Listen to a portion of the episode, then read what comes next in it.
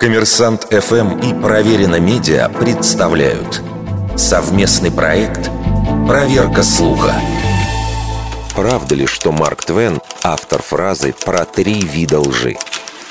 Фраза «существует три вида лжи» – ложь, наглая ложь и статистика – действительно встречается у Марка Твена в главах из моей автобиографии 1906 года. При этом сам писатель вовсе не претендовал на авторство фразы. Он приписал ее британскому премьер-министру Бенджамину Дизраэли. Однако эти слова не встречаются ни в одной из работ, писем или выступлений политика. Так что, вероятно, Марк Твен также неверно атрибутировал эту цитату. За 10 лет до Твена эту фразу произнес британский лорд Леонард Кортни. Однако и он не приписывал себе авторства, цитируя по его словам некоего мудрого государственного деятеля. Возможно, Марк Твен решил, что речь шла о Дизраэле, и поэтому указал его в качестве автора. Однако кого имел в виду Кортни, неизвестно. Но фраза эта встречается и до Кортни в статье «Манчестер Гардиан» от 1892 года.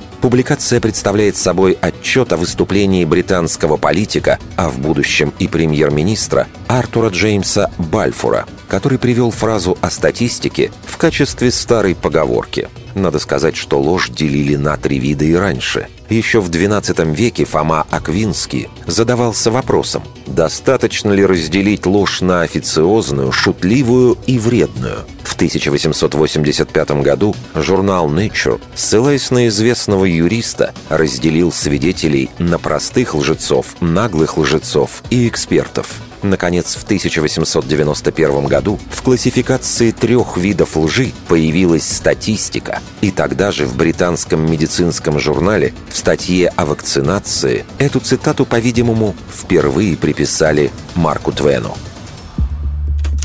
Вердикт. Неверная атрибуция цитаты –